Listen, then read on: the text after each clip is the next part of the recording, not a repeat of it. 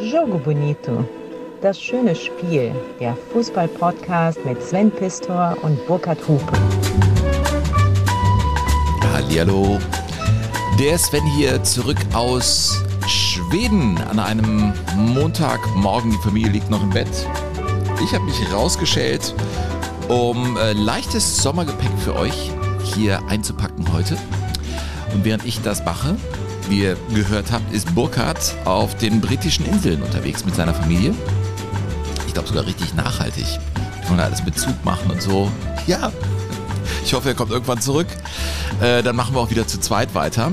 Äh, aber wir haben uns ja darauf verständigt, wie ihr wisst, ähm, euch mit leichtem Gepäck zu versorgen und äh, durch diesen Sommer zu kommen. Ich hoffe, ihr macht euch einen sehr schönen. In diesem Sommer ist für uns, für Jogo Bonito, einiges passiert, um ehrlich zu sein. Es gab mega gute Nachrichten. Äh, mehr können wir da noch nicht verraten, äh, weil das noch nicht ganz äh, in trockenen Tüchern ist. Aber es kann schon sein, dass es rund um die Europameisterschaft äh, im kommenden Jahr, im Vorfeld, da richtig was Geiles gibt. Werden wir euch in den nächsten Wochen ähm, darüber in Kenntnis setzen. Und wie ihr wisst, treten wir ja ein paar Mal auf. Also wenn ihr uns live erleben wollt, ich bin noch voll im Urlaubsmodus, sonst hätte ich die Termine alle auf dem Schirm. aber äh, wir sind in Bochum-Langendreher. Da äh, läuft der Vorverkauf aber überragend. Das heißt, ihr solltet schnell sein, wenn ihr dabei sein wollt. Ich glaube, Ende November ist das. Ähm, Bahnhof Langendreher. Super Location. Geiler Gastrobereich. Es wird eine tolle Akustik geben. Ja, das war ja ein bisschen schwierig in dieser Kulturkirche, die sehr, sehr schön war. Äh, aber da war die Akustik naja, was soll ich sagen? Epochal, kathedral, kann man das so sagen? Äh, Bochum-Langdreher ist, äh, also ich bin da schon mal aufgetreten, echt ein, eine coole Location. Dann sind wir beim Podcast-Festival in Nürnberg und weiter will ich noch gar nicht schauen, aber es, es wird, noch, wird noch weiteres geben und weiteres kommen. Das äh, definitiv mal als Versprechen. In den Show Notes seht ihr auch, dass der Burkhardt ein Buch geschrieben hat. Äh, bei mir kommt im September eins raus das ich zusammen mit Wolfgang Overath ähm, verfasst habe. Und mit einem Vorwort von Günter Netzer. Ich kann mein Glück kaum fassen. Ähm, alleine kannst du nicht gewinnen. Wird das Buch heißen. Ähm, da ist auch ein Link, glaube ich, zu, wenn ihr, wenn ihr Lust habt, das vorzubestellen. Ähm, ja, was habe ich mit euch vor? Ich wollte euch erstmal sagen, wie mein Urlaub war. Also ich meine, das ist ja leichtes Sommergepäck. Äh, was soll ich sagen als Halbschwede? Ich will äh, immer Werbung für dieses fantastische Land machen und auch wiederum nicht, weil wenn zu viele da hinkommen, dann obwohl, ja, es, es, könnten auch noch viel mehr kommen, es würde gar nicht auffallen. Es sind wirklich schwedische Weiten, da wo ich bin. Ähm, und es war ziemlich verregnet. Ich hab, als ich da ankam, äh, mit der Familie ähm, sagten uns die ganzen Schweden, ja, äh, hoffentlich kommt jetzt bald mal der Regen, wir brauchen ihn so dringend und so. Ihr kennt das ja selbst, ja, das, das was so dann gesagt wird und das ist ja im Prinzip ja auch richtig. Die Böden sind viel zu trocken und und und, aber das will man natürlich nicht im Schwedenurlaub hören. Die ersten vier Tage waren äh, super. Wir haben Mitsommer gefeiert, das ist so ein tolles Fest da oben. Es ist so hell. Äh, im Waldsee schwimmen zu gehen und dann danach noch irgendwie zu feiern. Ist einfach sehr schön. Nur als Mitsommer dann vorbei war, war es auch vorbei mit der Herrlichkeit des Wetters, auch mit dem Angeln. Ihr wisst, ich angel ja total gerne. Und äh, die Zanderbissen so, pff, die waren so ein bisschen lustlos. Also das, das, ja, war ungewöhnlich. Die letzten Jahre waren überragend. Ich konnte irgendwie die Familie und auch die hier in Köln äh, alle immer beglücken mit äh, frisch gefangenem Zander, den ich ja dann immer mitbringe. Ähm, aber diesmal war es echt zäh und ich bin mit meinem Freund Peter aus Österreich, den habe ich da in den letzten Jahren kennengelernt, morgen für morgen um halb sechs raus auf den See und dann tuckerst du da stundenlang über den See und hier und da beißt mal ein Zander. Also, ich weiß nicht, wahrscheinlich sind kaum Angler unter euch, aber äh, es war okay. Also so ein paar Hechte, ein paar Zander haben wir gefangen, aber hätte mehr sein können. Und im Hauptteil des Urlaubs, also mittendrin, diese vier, fünf Tage waren ja ein Präludium, da dachte man, okay, so kann es weitergehen. Dann kam aber so eine Wetterkeule, ihr habt das ja mitbekommen, ähm, ja, in Holland sind die ja vom Campingplatz weggeweht worden. Das war ja richtig schlimm. Also ne, Bäume umgestürzt, so schlimm war es da oben nicht. Nur, ihr kennt ja Meteox. Das ist so, äh, so der Niederschlagsradar, sieht man ganz Europa. Und da zog sich so ein blauer Strich, das sammelte sich alles über dem Meer und zog ganz giftig rein in so, wie so ein Keil nach Schweden rein. Und da, wo der reinzog, dieser giftige tiefblaue Keil, da war ich. Also acht Tage lang war permanent Regen. Mal mehr, mal weniger. Nachts wachte ich schon auf und dachte, oh, jetzt geht's ja wieder los. Man hört ja das Blätterrauschen dann in der Ferne, wenn der harte Niederschlag kommt. Und dann war er da und es prasselte aufs Dach und dann mal weniger. Also acht Tage waren es die Tage des Regens. Aber keine Angst, ich bin ja jetzt mittlerweile 51 und ich glaube, ich war zum 150. Mal in Schweden. Mir ist das scheißegal. Dann macht man eben was anderes. Wir hatten eine tolle Zeit. Also äh, das, das ist, ist und bleibt mein absolutes Leib- und Magenland. Drei Wochen. Ich freue mich schon jetzt wieder auf das nächste Jahr. Könnte ein bisschen mehr Sonne vertragen. Also am Ende war es dann okay. Dann hatten wir sogar nochmal drei äh, Sonnentage äh, und, und das es dann. Ja. Naja, und jetzt bin ich hier. Burkhard ist unterwegs und äh, heute äh, will ich euch dann einfach mal mein leichtes Gepäck mitgeben. Ähm, und ich habe ja, wie ihr wisst, mal seinerzeit ein Buch geschrieben. Das wurde ähm, aufgelegt. Äh, das heißt, warte mal, ich gucke mal gerade, 50 Dinge, die man über den Fußballwesten wissen muss. Und ich habe mir überlegt, was kann ich denn daraus eigentlich vorlesen, was euch interessieren könnte? Weil ihr seid ja schon irgendwie ja, fußballkulturell sehr, sehr bewandert. Das kriegen wir beim Feedback mit. Übrigens, ihr könnt uns nach wie vor natürlich immer schreiben, auch der Burkhardt. Wobei ich glaube, die haben sich, äh, haben die sich eine medienfreie Zeit genommen? Keine Ahnung. Also wenn der nicht antwortet, dann liegt es daran, dass die einfach sagen, nee, äh, Digitaldiät. Aber ihr könnt schreiben, info at jogo-bonito.de und natürlich, weil das ist jetzt mal im Juli ey, vielleicht ist die Urlaubskasse einfach leer, aber äh, komplett eingeschlafen. Das ist ja ein spendenbasierter Podcast bis hierhin. Und wenn ihr das Ganze unterstützen wollt, dann könnt ihr das natürlich tun. Äh, alle Infos findet ihr auch in den Show Notes oder auf unserer Homepage www.jogo-bonito.de. Unterstützt diesen Podcast äh, sehr gerne, denn ich, also ich begreife das mittlerweile so wie früher Musik machen mit der Band. Äh, damit habe ich auch kein Geld verdient, aber es war eine Leidenschaft. Aber äh, wir sind dann aufgetreten für, für sechs Mark seinerzeit und dachten immer, wenn mehr Leute im Publikum sind als auf der Bühne und wir waren ein Quartett, äh, dann spielen wir. Und diesen Spirit haben wir jetzt zumindest mal in diesem, ähm, in diesem äh, Juli, wo alle in Urlaub sind. Aber wenn ihr Lust habt, äh, uns was in den Klingelbeutel zu werfen, dann kommt der Burkhardt auch vielleicht tatsächlich wieder nach Hause, dann kann ich ihm was überweisen. Ja, ähm, also unterstützt uns, äh, das, das wäre ganz toll. So, drei Geschichten will ich euch mh, mm, vorlesen aus diesem Buch und sie handeln von drei verschiedenen äh, Personen. Beginnen möchte ich mit Etem Özerenler. Kennt ihr Etem Özerenler? 25 Jahre lang war er in fast jedem Bericht zu sehen, wenn ein Spiel der Gladbacher Borussia im Fernsehen gezeigt wurde. Meist nur für ein, zwei Sekunden, wenn die Kamera die Stimmung in der Nordkurve des Bökelbergs darstellen wollte, da war nämlich ein Mann mit einer grünen VfL-Kappe zu sehen, der mit einem schwarz-weiß-grünen Schlägel auf die Pauke haute. Als Özen Rendler 1977 begann, zu jedem Heimspiel der Borussia den Takt anzugeben, hatte sich der Türke stets auf den Gitterzaun gesetzt. Jahre später bekam er sogar einen eigenen Sitz auf das Gitter vor Block 16 geschraubt. Die Fans nannten ihn Manolo. Vorbild dafür war der spanische Kultfan Manolo El del Bombo. 1968 war er als Gastarbeiter nach Deutschland gekommen, bis ins Jahr 2002. Als seine Zuckerkrankheit keinen Trommeleinsatz mehr zuließ, saß Özen Rendler ohne Unterbrechung bei jedem Bundesliga-Heimspiel der Gladbacher auf seinem Platz und wurde zu einer Legende. Nur einmal, als der VfL 1999 erstmals in die zweite Bundesliga abgestiegen war, sah man Manolo einige Spieltage nicht. Er blieb aus Protest zu Hause. Das fanden einige Gladbacher Fans nicht so gut. Auch dass er einmal einen Nachahmer im Fanblock ohrfeigte, kam nicht bei jedem gut an. Letztlich aber liebten die Gladbacher ihren Manolo. Als er 2002 mit der Trommelei aufhören musste, wurde stets darauf geachtet, dass niemand anderes den Stuhl am Gitterzaun besetzte. Özün Rennler war sich sicher, mit der Art seines Trommelns das Spiel der Borussen beeinflussen zu können.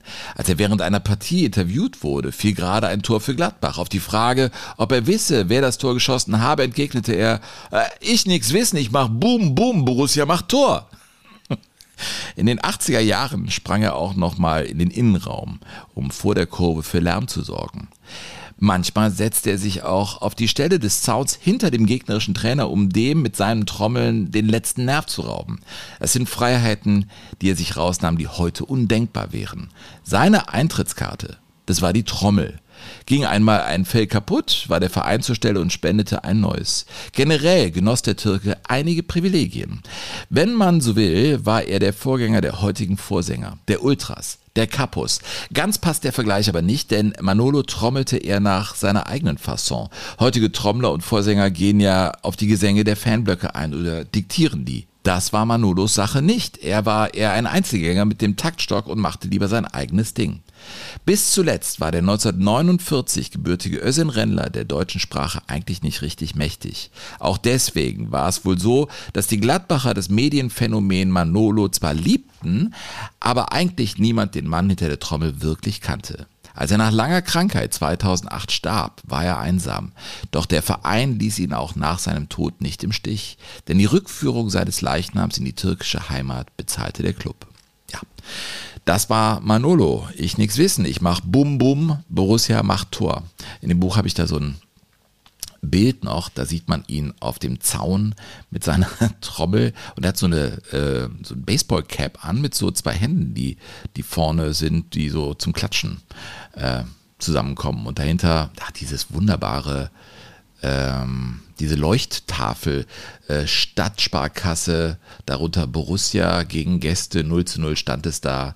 Ja, der äh, Bökelberg war schon etwas sehr Besonderes. Apropos Kapus, ich war in Schweden ähm, äh, auch beim Spiel IFK Göteborg, ich, es ist übertrieben zu sagen, dass mein Leib- und Magenverein in Schweden, aber das ist so der Verein, wo ich dann hingehe und boah, Leute, was da abgeht. Also ich stand äh, in der Kurve, äh, man muss sagen, da gibt es ein kleines Stadion, da passen 16.000 Leute rein. Sehr schön, die spielten gegen Wallbay, das war fast eine Art Derby. Wallbay liegt so 60 Kilometer südlich von Göteborg. Äh, Wallbay, die Boys äh, waren letzter, Göteborg vorletzter. Und das als zweifacher UEFA-Pokalgewinner ist ja eine große Mannschaft mit einer großen Tradition. Ich habe hier schon geschwärmt, vorgeschwärmt, äh, dass die Hymne so toll ist. Und das hat mich auch total ergriffen. Es war natürlich mal wieder Regenwetter. Das Stadion war voll und wir standen im Stehplatzbereich. Äh, da gibt es einen Oberrang, einen Unterrang. Und der Oberrang ist ein Closed Shop für die ähm, Ultras. Und ey, die sind aber richtig hart drauf. Also, wenn da 30 Pyros gezündet wurden, dann ist das noch wenig. Da gibt's überhaupt keine Stadiondurchsage, gar nichts. Und äh, die, die feuern da richtige Leuchtbatterien hin äh, in den Himmel. Also mein Gott, ey, da, da sind wir hier in der Bundesliga wirklich wie Waisenknaben unterwegs. Jedenfalls stand ich da unten und äh, weiß jetzt auch, dass diese Pyros so, so einen Ascheregen verursachen. Also ich stand permanent da drin und äh, was noch viel krasser war, war tatsächlich, also das Spiel, es war so schlecht von Göteborg, die haben eins zu zwei verloren und stecken mittendrin im Schlamassel. Das ist für mich unvorstellbar, dass die in dieser Saison vielleicht sogar absteigen in die zweite Liga. Was soll ich dann im nächsten Sommer machen? Ja, da, da muss ich mir was anderes aussuchen. Da muss ich zu Hecken gehen. Also mein schwedischer Onkel steht eher auf Hecken. So heißen die Mannschaften da. Äh, aber keine Ahnung, ich finde die Stimmung halt so geil bei IFK Göteborg. Also wenn ihr mal in Schweden seid, geht mal zu Allsvenskan. Es ist irgendwie lustig. Auch wenn das Spiel ein Drama war für den IFK Göteborg. Wie komme ich drauf? Ach so, wegen der Kapus. Ja, und da waren die so sauer. Und da, da war, das fand ich wirklich scheiße. Also es tut mir auch mal gut, mal in, in der Kurve zu stehen und so Dinge mitzukriegen. Da verlieren die und ich verstehe ja Unterstützung, wenn wir immer sagen, ja, du gehst durch dick und dünn und so. Ich finde, die Schalker geben ein gutes Beispiel ab. Also sie waren, äh, da gab es natürlich auch schon Jagdszenen und fürchterliche äh, Dinge, aber ich, ich glaube, zurzeit sind die Schalker da anders unterwegs. Äh, beim Abstieg sind sie, glaube ich, da relativ gefasst mit umgegangen, soweit ich das beurteilen kann. Aber in Göteborg nach dieser Niederlage, also wenn die Mannschaft dann in die Kurve geht und so beschimpft wird, also wie soll denn da was draus werden? Das war ein Spießrutenlauf und die Mannschaft muss das dann über sich ergehen lassen. Hat ja schon häufig diese Szene gegeben, wo dann Ultras verlangen, äh, zieht euer Trikot aus, ihr seid nicht würdig und so. Aber das, also wenn man da mittendrin steht in so einem Beschimpfen, oh, ich habe mich da so ein bisschen fremdgeschämt und ich, keine Ahnung, ich will das eigentlich gar nicht. Also ich bin ja immer für Emotionen zu haben im Fußball, aber äh, wenn dann meine Mannschaft verliert, und das war dann der IFK, und dann fliegen vom Oberrang Riesenfahnen darunter, äh, wirklich, meine Jungs dachten auch, was geht denn jetzt hier ab? Dann ist das, keine Ahnung, der Emotionen zu viel oder in falsche Bahnen gelenkt. Das ist zumindest mal meine Meinung. Wobei ich ja für Folklore immer zu haben bin, aber ja, die Nieder Niederlage ist ein Bestandteil des Lebens, ja. Die Mannschaft konnte einfach nicht besser. Also die war, die war richtig schlecht. Ich verstehe schon, wenn man dann sauer ist. Man kann ja auch pfeifen, ist okay. Aber ey, da stehen Leute, die beschimpfen die, also boah, wie von Sinnen. Also die beobachtet man, die, die Schimpfer sind dann in so einem Schimpftunnel. Äh, das finde ich schon, naja, befremdlich. So, äh, das, das zum IFK Göteborg. Ich komme zu meiner zweiten Geschichte. Ähm, die handelt eigentlich auch von einem, der aus Skandinavien äh, kam. Nicht ganz aus Schweden, aber äh, so ähnlich. Also die High Society in Finnland sprach früher auch Schwedisch, soweit ich das weiß. Aber hier sollte jetzt einfach mal um einen Finnen gehen. Und zwar um einen, der äh, in Bielefeld war, nicht lang, und der musste ein Torgewitter über sich ergehen lassen und dann war seine deutsche Karriere auch wieder vorbei. Aber er ist so ein bisschen in Vergessenheit geraten. Äh, dabei hat er, glaube ich, schon eine Erwähnung hier bei Jogo Bonito mal verdient. Ich beginne. Es ist der 23. September 1981. Spielort ist das Bochumer Ruhrstadion. Der haushohe Favorit Deutschland führt im WM-Qualifikationsspiel gegen Finnland zur Pause mit 2 zu 1. Erst in der zweiten Halbzeit wird es dann deutlich. Die Derber 11 gewinnt am Ende mit 7 zu 1. Die Gäste haben es ihrem Torwart Olli Isuao zu verdanken, dass es nicht zweistellig wird. Er ist ein guter, denken die meisten. Etwas mehr als ein Jahr später tritt der Finne, der inzwischen von HJK Helsinki zu Arminia Bielefeld gewechselt ist, ein paar Kilometer weiter zum Punktspiel der Bielefelder bei Borussia Dortmund an. Zur Pause steht es 1 zu 1 und wie schon ein Jahr zuvor bricht in der zweiten Hälfte ein Torgewitter über den Schlussmann herein. Er kassiert zehn Gegentore in einer Halbzeit. Dass er ein guter ist, denkt nun niemand mehr. Isuao war zu Beginn der Saison 82-83 als neuer Stammtorwart auf die Alm gekommen. Der neue DSC-Manager Dr. Norbert Müller war angetreten, den Verein zu entschulden. Der bisherige Keeper Wolfgang Kneip sollte teuer verkauft werden. Mit Isuao kam die günstige Variante nach Ostwestfalen. Trotz großer Vorbehalte ging es gar nicht schlecht los für den Finn. Gleich im ersten Spiel sicherte er der Arminia mit einem gehaltenen Elfmeter und einigen guten Aktionen einen 1 zu 0 Auswärtserfolg in Leverkusen. Die Bielefelder, bei denen mit Horst Köppel ein Trainernovize auf der Bank saß, übrigens, Horst Köppel, äh, habe ich ja getroffen, der, der war da super erfolgreich äh, in Bielefeld. Ne? Genau, also hier steht's ja auch. Die Bielefelder, bei denen mit Horst Köppel ein Trainernovize auf der Bank saß, starteten zu ihrer erfolgreichsten Saison im Oberhaus und an den folgenden beiden Spieltagen stand die Arminia nach zwei gewonnenen Heimspielen gegen Braunschweig, da gewannen sie 2-0 und Frankfurt. Bielefeld gewann 2 zu 1 sogar an der Tabellenspitze der neue Torwart machte seine Sache gar nicht schlecht. Zwar offenbarte er mitunter einige Unsicherheiten, galt aber als ein guter Neuzugang bis zu diesem bitteren Tag im November 1982, der alles komplett ändern sollte. Es war der zwölfte Spieltag. Der Tabellenzweite Borussia Dortmund empfing die Bielefelder Arminia, die sich nach wie vor sehr gut verkaufte und mit begeisterndem Offensivfußball den sechsten Tabellenrang erspielt hatte. Auch der BVB bekam das neue Bielefelder Selbstverständnis zu spüren, denn die Arminia begann schwungvoll, offensiv und diszipliniert und er spielte sich in diesem sonnigen Herbsttag in der ersten Viertelstunde mehrere gute Chancen. Und so war die Führung durch Frank Pagelsdorf folgerichtig, und zwar in der 16. Minute. Danach übernahmen die Borussen mehr und mehr das Zepter. Vor der Pause gelang der Ausgleich durch Manny Burgsmöller. Gott hab ihn selig. Doch noch deutete nicht viel darauf hin, welche schlimme Katastrophe dann noch auf die Gäste in ihren hellblauen Nadelstreifentrikots hereinbrechen sollte. Keine zwei Minuten waren in Hälfte zwei gespielt. Da hatten Burgsmüller und Rüdiger Bramczyk bereits zwei Tore erzielt. Die Arminenabwehr glich nun mehr und mehr einem Hühnerhaufen. Mit Horst Wohlers, Pasi Rautainen, dem zweiten Finn im DSC-Dress und Ewald Lien hatten zwar drei Stützen des Teams nicht spielen können, dennoch war der nun folgende Zusammenbruch der Mannschaft kaum zu erklären. Borussia drehte auf wie die Feuerwehr und Bielefeld fiel in sich zusammen wie ein Kartenhaus. Und je schwindliger die Dortmunder die Ostwestfalen spielten, umso mehr verlor auch Isoao die Übersicht. Hier hat Isuao, der finnische Torhüter, einmal das seltene Glück, in diesem Spiel den Ball einmal festhalten zu können, lautete der Kommentar in der Zusammenfassung der Partie in der Sportschau. Der Finne, nun ein Nervenbündel, sah mehrfach nicht gut aus. Die Tore fielen im Minutentakt. Dass er von seiner Abwehr schmählich in Stich gelassen wurde, interessierte die Öffentlichkeit hinterher kaum. Der erste Pannenolli der Liga war geboren. Später wurde er Oliver Rex so genannt. Zehn Gegentore in einer Hälfte. Ein solches Torgewitter sollte vorher und nachher nie mehr einem Bundesligisten in einem Ligaspiel widerfahren.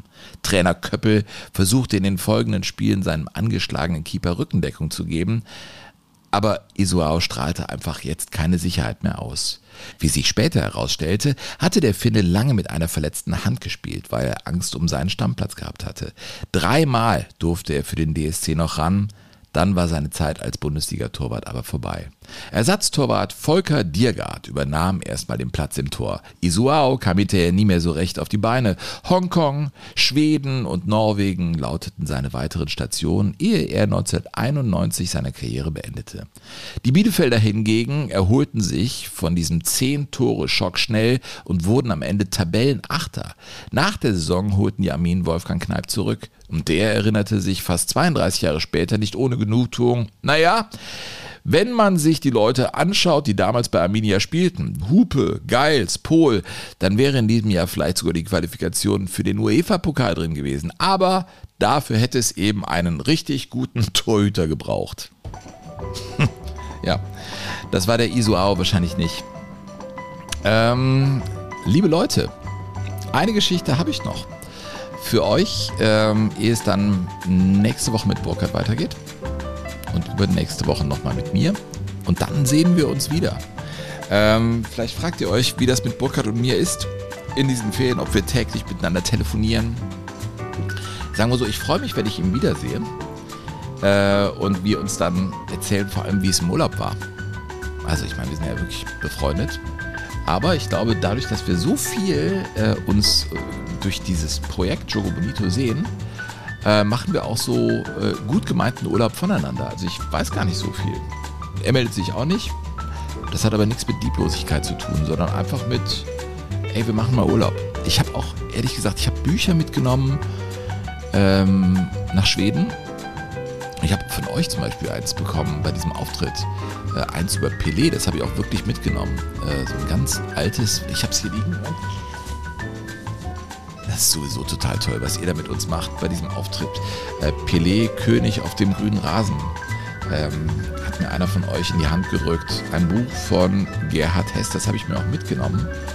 Äh, das ist ja, ein ganz altes, tolles Schätzchen, was wir da geschenkt bekommen haben. Sowieso, also ihr gebt uns Sachen. Einer hat auch ähm, so eine Trainingsjacke vom, vom 1. FC Köln mir in die Hand gedrückt. Wir können gar nicht so richtig adäquat reagieren. Wir nehmen das nur dankend in Empfang, weil wir den Eindruck haben, dass das von euch Ausdruck ist von vielleicht Wertschätzung oder Mensch, das teilen wir gerne mit euch. Wir teilen ja auch gerne mit euch äh, Fußballgeschichten. Äh, ich wollte sagen, dass ich gar nicht großartig dazu gekommen bin, da zu lesen, weil das war so eine anstrengende Saison. Das muss ich euch wirklich auch mal sagen. Damit Katar, Bundesliga, diesem wunderbaren Podcast hier, dem anderen Podcast, das Buchprojekt und ich weiß nicht was. Ich habe es echt gemerkt, dass ich mal drei Wochen lang komplett Sendepause hatte in der Birne. Einige werden vielleicht von euch behaupten, das hast du auch sonst, aber ja, nee, es hat einfach gut getan. Und wir haben, ich glaube, einmal kurz telefoniert. Wegen einer großartigen News. Können wir euch noch nicht mehr verraten, aber in, in drei, vier Wochen sind wir da wahrscheinlich weiter. Können wir euch glaube ich, mehr zu erzählen. Hat uns sehr gefreut. Also, äh, ja. Ähm, und wir arbeiten auch für euch an Ideen, die wir haben, dass ihr vielleicht auch wirklich mal ähm, was kaufen könnt. Also es gab oft so den Wunsch, Mensch, äh, mach doch mal Tassen oder, oder T-Shirts und so. Vielleicht denken wir mal in die Richtung und wir haben auch eine, glaube ich, witzige Idee die so ein bisschen in den künstlerischen, spielerischen Bereich geht.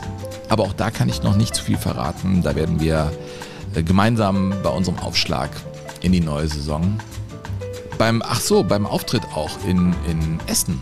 Der ist leider ausverkauft. Äh, das ist im August. Da werden wir euch sicherlich dann äh, davon in Kenntnis setzen, was wir so mit euch vorhaben in den nächsten Monaten und wie ihr vielleicht mit uns Kontakt nehmen, aufnehmen könnt. Auch monetär. Äh, ich äh, bin ja hier der Vertriebshansel, ähm, unterstützt diesen Podcast, wenn ihr die Möglichkeit habt. Das wäre sehr schön. So, ich komme zu meiner letzten Geschichte heute in meinem leichten Gepäck. Ähm, die spielt in meiner Geburtsstadt und Leib- und Magenstadt Köln. Ähm, das ist so, ich, ich habe ja immer auch geliebäugelt mit dem Gedanken, mal seinerzeit in Berlin auch zu wohnen, vielleicht sogar in zwei Städten, weil sich das so andeutete, aber das ist jetzt schon wahnsinnig lange her. Und dann kam der WDR mit der hm, Offerte, äh, Liga Live moderieren zu dürfen. Und das an jedem Samstag. Und dann war für mich klar, okay, du bleibst in Köln. Weil dann, was soll ich dann irgendwie in Berlin rumturnen? Da gibt es ja 3000 Radiosender. Und da dachte ich mir, nee, komm, nimmst du doch den, den größten Radiosender. Was WDR 2 wirklich ist, das freut mich ja auch, ehrlich gesagt, kann ich ja auch mal sagen. Also es gibt ja diese Media-Analysen und da ist WDR 2, der Sender, mein Leib- und Magensender, wo ich wirklich der Fußballspan bin. Ähm, hey, der meistgehörte Radiosender äh, in ganz Deutschland. Ja, also wenn ihr das irgendwo hört, äh, dann könnt ihr auch gerne da streamen. Liga Live, die Bundesliga-Sendung immer, samstags ab 14 Uhr. So, äh, jedenfalls bin ich ein Nordrhein-Westfale durch und durch, äh, im Fußballwesten beheimatet und einer, der das auch war und der Gutes bewirkt hat und der einfach mal hier, dem stelle ich eine Kerze auf, der ist nämlich nicht mehr, weit nicht mehr unter uns, schon sehr lange nicht mehr, aber das ist einer, der was Gutes bewirkt hat und es braucht viele Menschen wie ihn. Äh, die Rede ist von Klaus Ulonska. Kölner werden ihn wahrscheinlich kennen oder auch Leute, ja, natürlich sehr, sehr Fußballinteressierte. Aber ich glaube, wenn man so die Stadtgrenzen verlässt und so, äh, ja, diesen 100 Kilometer Radius, dann wird man wenige Menschen treffen, die was mit diesem Namen anfangen können, wenn es um Fußball geht. Bei Leichtathleten äh, ist das ein bisschen anders, aber das werdet ihr jetzt selber hören. Klaus Ulonska und der Spendenball der Fortuna. Im Herbst des Jahres 2005. Fortuna Köln hatte ein paar Monate zuvor den Spielbetrieb in der viertklassigen Oberliga Nordrhein eingestellt. Nur drei Punkte in der Hinrunde und noch viel schlimmer, kein Geld mehr in der Kasse, kaum Sponsoren. Der Club schien am Ende. In ihrer Verzweiflung machten sich einige Fortuna-Fans auf zum Hause von Klaus Ulonska. Dieser Olonska war Zeit seines Lebens ein umtriebiger Mensch gewesen. Geschäftsmann, Ratsmitglied der Stadt Köln, diverse Ehrenämter. Aber so schön das auch war, eigentlich wollte Klaus Olonska jetzt endlich mal in Rente gehen. Schließlich war er schon genug gelaufen. 1962 wurde er sogar Staffellauf-Europameister über 4x100 Meter. 1973 war er die Jungfrau Claudia im Kölner Karnevalsdreigestirn, was in der Stadt am Rhein viel mehr bedeutet, als es für einen Nicht-Kölner vielleicht erahnen lässt. Ja, das muss ich auch sagen. Also ich bin ja auch so im Kölner Karneval so äh, dahingehend aktiv, dass ich für den WDR da beim Rosenmontagszug immer mit dabei bin und auch die Schull- und Fädelstisch, die vielleicht schöneren. Also wenn ihr mal äh, Karneval in Köln machen wollt, äh, sonntags die Schull- und Fädelstisch sind das beste Refresher-Programm, wenn man samstags richtig Party gemacht hat. Äh, ist nämlich echt sehr schön und den darf ich dann für den WDR immer kommentieren. So, in den 80er Jahren wäre er, also Klaus Olonska, beinahe mal Präsident des 1. FC Köln geworden, wie er selbst mal sagte. Und auch als Bürgermeister der Dommetropole stand er zur Diskussion. Puh. Seine Kontakte in die Sportwelt, zur Politik und zur Wirtschaft, sein freundliches Wesen und sein nimmermüder Einsatz für die Sache um die er sich kümmerte, all das hatte die verzweifelten Fortunen dazu bewegt, sich auf der Straße vor dem Balkon der Olonska-Wohnung in Lindenthal zu stellen und im Chor zu rufen, Herr Olonska, Sie müssen uns retten! Ich weiß jetzt nicht, wie die das gerufen haben, aber dem Wortlaut nach war das der Text. Lindenthal ist ein wunderbarer Stadtteil. Downtown, da gibt es auch die Uniklinik oder das Weihertal. Und das ist das Krankenhaus, wo ich auch geboren bin. Nur mal so als Detail. Ne? Ähm, ja, dann habe ich mir die Jungs mal angeschaut, erinnerte sich Wolonska. Die standen da in Muskelshirts mit Tattoos und langen Haaren. Damals hatte ich noch Berührungsängste. Doch seiner Frau Helga war nicht verborgen geblieben, dass ihrem quirligen Gatten das Rentendasein nicht passte. Und so bat sie die Jungs aus der Kurve in die Wohnung. Die wild aussehenden Männer waren aber allesamt sehr höflich und sie überredeten den Mann an seinem Wohnzimmer-Glastisch, er solle der Fortuna vier bis sechs Wochen helfen, bis der Verein aus dem Gröbsten heraus sei. Ulonska schlug ein. Mehr noch, ein Jahr später wurde er sogar Vereinspräsident und sorgte mit seinem klugen Handeln und mit Hilfe seiner Kontakte dafür, dass Fortuna Köln wieder auf die Beine kam. Als Ulonska im März 2015 plötzlich an einem Herzinfarkt verstarb, war nicht nur der Verein, der dank Ulonskas Einsatz mittlerweile wieder in der dritten Liga angekommen war, geschockt. Die ganze Stadt stand in Trauer um einen Mann, dessen Freundlichkeit und nimmermüder Einsatz jeden beeindruckte. Noch ein Jahr zuvor war ihm das Bundesverdienstkreuz erster Klasse verliehen worden. Zu einem Synonym für seinen Einsatz wurde sein Spendenball. Der machte den sympathischen Glatzkopf auch außerhalb des Südstadions bekannt. Wer hat noch nicht? Wer will noch mal? Der Olonska ist da! Hatte er gerufen, wenn er mit dem Sparschwein in Form eines Fußballs durch die Reihen des Stadions gelaufen war, um Geld für die Jugendmannschaften zu sammeln. Das war nicht immer einfach für ihn. Neulich zum Beispiel gegen Alemannia Aachen war es kochend heiß und der Jüngste bin ich ja auch nicht mehr, sagte er mal. Aber das gibt mir die Gelegenheit, alle Leute anzusprechen, ob in der Südkurve, auf dem Stehplatz Mitte oder auf der Sitztribüne. Auch hier war er mit Leib und Seele unterwegs. Als die Kölnische Rundschau, das ist also äh, eine Zeitung in Köln, als die Kölnische Rundschau ihn einmal über ein Spiel befragen wollte, musste er zugeben, naja, über das Spiel kann ich gar nicht so viel sagen, weil ich die ganze Zeit mit dem Spendenball unterwegs war, ja, und äh, Geld gesammelt habe für die Fortuna. Am Schluss war der Spendenball so schwer, dass ich ihn kaum noch tragen konnte, lachte er. Als Unikum traute er sich sogar in die gegnerische Fankurve. Hallo, ich bin der Klaus, ich bin der Präsident hier, sagte er da. Das mochten selbst die Hartgesottenen im Fanblog. Ärger habe ich nie bekommen. In der Regel hatten die Leute vor dieser Aktion größte Achtung, wusste er zu berichten. Wie viele Taler die Gästefans dann in den Sparball warfen, das verriet er nicht. Schon aber, was diese Aktion in einem Jahr einbrachte. 45.000 Euro. Die kriegt man nur zusammen, wenn das der Präsident selbst macht, sagte er. Inzwischen würde das Papiergeld überwiegen und das Münzgeld liegt ohnehin bei der schwarzen Mutter Gottes in St. Maria in der Kupfergasse. Da stelle ich jeden Tag eine Kerze für die Fortuna und für alle Menschen auf, die guten Willens sind. Daran glaube ich. Also die Münzen hat er da gespendet und das Papiergeld für die Fortuna behalten. Daran glaube ich, ja. Ich glaube an solche Menschen und dass es sie auch noch äh, immer gibt. Klaus Ulonska. Was für ein cooler Typ, oder? Also ich stelle mir die Szene davor, wie da ähm, halt harte Jungs bei ihm im Wohnzimmer sitzen und er dann sagt, okay, kommt Jungs, dann mache ich das mal. Schöne Geschichte, Klaus Olonska. Gott hab ihn wirklich selig. Und es ist doch schön zu wissen, dass äh, es mit Sicherheit heute noch solche Leute gibt, die aus dem Fußball auch anno 2023 das machen, was äh, die meisten, glaube ich, die Jogo Bonito hören, auch sich vom Fußball erhoffen. Ich hoffe, dass ihr euch weiterhin einen schönen Juli macht und wir uns dann in zwei Wochen hören. Ich lasse es ein bisschen gemütlich anlaufen, aber so ein bisschen muss ich jetzt auch schon wieder arbeiten, bereite Dinge vor, zum Beispiel eine Podcast-Live-Aufzeichnung. Ich habe ja diesen anderen Podcast, Einfach Fußball. Und da habe ich einen Live- Event im kleinen Sendesaal beim Westdeutschen Rundfunk. Das klingt dann immer so, wow, echt. Aber es ist ja wirklich wow und echt, weil ähm, Steffen Baumgart kommen wird und auch Simon Terodde. Und ich werde mit beiden jeweils eine Folge aufzeichnen vor Publikum. Naja, da muss man halt so ein bisschen Hausaufgaben vorher machen, aber ich mähe, glaube ich, heute den Rasen und guck mal, was der Sommer so mit mir macht. Bleibt uns gewogen, ähm, macht's gut. Burkhardt in einer Woche und wir hören uns dann in zwei Wochen. Tschüss. Jogo Bonito. Das schöne Spiel. Der Fußball-Podcast mit Sven Pistor und Burkhard Hupe.